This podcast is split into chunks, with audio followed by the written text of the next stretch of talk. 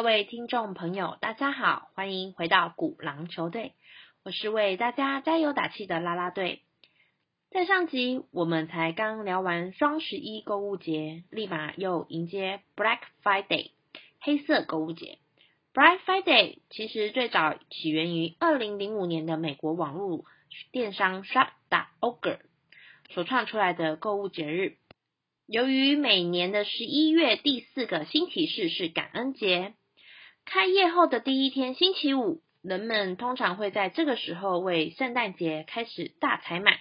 商家呢也会有大额的进账，传统商店会用不同的颜色墨水来记账，红色代表赤字，而黑色代表盈利，故称为黑色星期五。这个词最近这几十年才开始广泛使用。黑色星期五被看作为每年零售业耶诞销售业绩的雨晴表。也是一年中各商店最看重兼最繁忙的日子之一。中文呢就翻译成黑色购物节。而在台湾首次出现黑色购物节，则是在二零一七年由好事多 Costco 引进此节日的，与美同步首次正式降临台湾。各地的消费者无一不闻鸡起舞的来响应这来自美国文化里。最重要的购物季，好事多呢也大肆进行连续七天的促销活动，寄出超强优惠折扣商品，特价商品天天不一样，种类从黄金、钻石、家电、三 C 精品、生活用品到生鲜食品，包罗万象，超级丰富。所以大家快留言与我分享，你们都买了什么的超值商品呢？对于好事多呢，其实啦啦队一开始也是秉持着台湾人节俭生活习惯，很抗拒加入会员。直到厚奶茶的出现，一款让全台消费者疯狂吹捧的商品。那时候每天打开电视都会听到这个名词，手机上的简订阅新闻，甚至赖的群主都会在讨论的说：“你喝过厚奶茶了吗？”似乎没喝过就是太落伍了。我就是因为厚奶茶才加入了好事多的会员，而加入会员后发现好事多仓储式销售方法很特别，商品的种类也比起同业少了许多。那究竟是什么样的原因，好事多才能成功的迎合一些小型的企业主及一般家庭大量采买的喜好呢？让我们一起来探讨吧。好事多是全球第三大及美国第一大连锁会员制批发型仓储式贩卖店，也是美国财富杂志二零一七年评选全球五百强排行第三十六名。公司成立于一九八三年，美国华盛顿州西雅图市。截至二零二一年的九月。全球共有八百一十五间分店，其中大部分都位在于美国境内，加拿大则是最大的国外市场。而台湾的第一家好事多，在一九九七年的一月，高雄市前镇区开幕，目前全台共有十四个门店，也是台湾唯一收取会员费的量贩店。会员数达到两百三十万人，续卡率到高达九成，平均每克单价约三千元，是其他卖场的三倍。不得不让我跟大家分享的是它的盈利方式及行销策略，毕竟我也是这样入坑的。成功秘诀一：永远最低价，品质又比别人好。Costco 的核心在于价格制霸，永远最低价。东西一定要比竞争对手便宜，但是品质要比别人好。这就是提供会员最重要的价值。同样是大量进货的连锁大卖场，为什么好事多的商品会比其他大卖场更便宜呢？关键就在于年费。很多人认为好事多是靠会员的年费获利，其实不然。一般零售业者必须从销售的商品来支付营运成本，而好事多收取年费是支付营运成本，不需要特别从商品中取得太高的利润。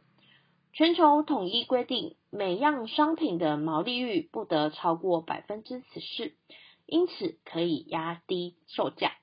那么，消费者为什么愿意付出一笔钱去购买一个会员资格呢？最大的诱因当然就是购物时所省下来的钱会超过会员费的支出。这也是为什么台湾的消费者。会从一开始抗拒到现在缴得心甘情愿。好事多视消费者为会员而不是顾客，因为顾客不需要先付钱，而会员是买了门票的。消费者愿意付这个钱，就对这个企业有更高的期待。因此，物美价廉始终是好事多的核心价值。成功秘诀二。让顾客绝对满意，不满意可以全部退费。过去在台湾的消费者观念，货物寄出概不退换，但在好事多里面，大多数的商品都是可以全额退款，成为这个企业的鲜明标志。根据零售市场专家研究指出，只要不喜欢的东西都可以退货。让消费者很放心，看到喜欢或新奇的东西，先买了再说，刺激消费。好事多就是提供了这样的双重保证。除了在商品之外，会员卡在有效的期限内也可以取消，拿回全数的会员费。成功的秘诀三：不断创造新鲜感，让消费者有独特的购物体验。除了日常民生用品、生鲜商品外，好事多经常会创造出一些惊奇，让消费者有寻宝的感觉。例如，好事多内偶尔会设置销售一百万以上的钻石、珠宝、黄金，最大的特色就是以进价价格为定价，不会随着当日的牌价变动价格，因此就有可能会有。买到增值的价差，另外常常还会有许多的独家商品，像一百三十五公分的毛绒大玩偶、大型复活节的刻板爱魔石像、真人版的吸血鬼造型人偶等等，都让消费者逛店的时候有意外的惊喜。至于民生用品如奶茶、蛋糕，都是会员最大的喜爱。成为网络上社群里热议的话题，创造极大的网络声量。另外，还有一项特色就是商品的更换周期快，仅三个月时间一到就下架，所以会员每隔一段时间去逛，都会发现有许多在其他大卖场看不到的特色商品。商品三个月就下架，是一种很独特的经营手法。有些东西消费者觉得好吃好用，却再也买不到了。这原本可能是一种负面的心理，却培养了消费者喜欢了就快点买的习惯，同时也让好事多可以快点再去挖掘其他新的品相。其实品相精简也是好事多的特色之一。商品种类约三千五百种，是其他大卖场的十分之一。看起来好像少了许多，却带来三个大好处。第一个就是减少成本支出，因为品相少，所以可以将库存的周期压缩至三十天以内，提高了资金周转率，改善了经营的成本。第二个是品相少，可以将每一项商品。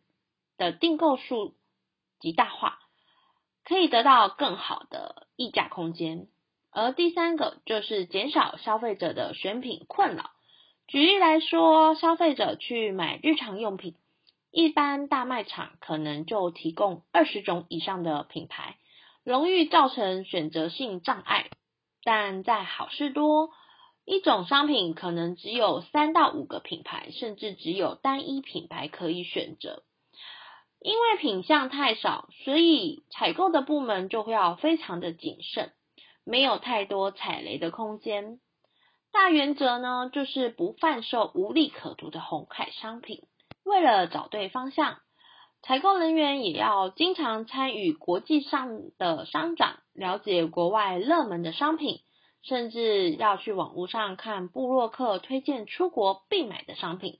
另外，好事多是采全球采购，各国采购的部门都会互相分享在地的热门商品，尤其关注受到。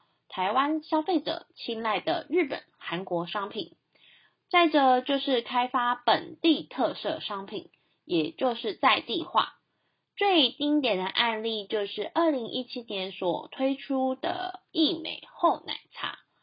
当时采购部门就是观察到喝饮料的客群有两种，一种求快速方便就会去便利商店买，另一种就是要求克制化。希望能半糖少冰，就会去饮料店买。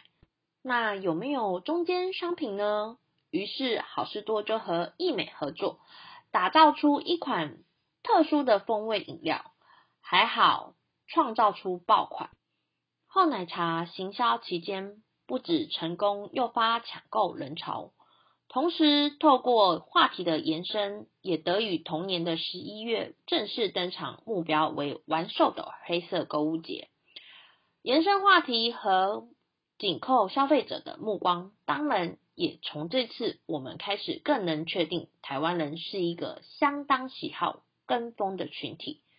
只要妥善运用这样的手法，加上适当的宣传。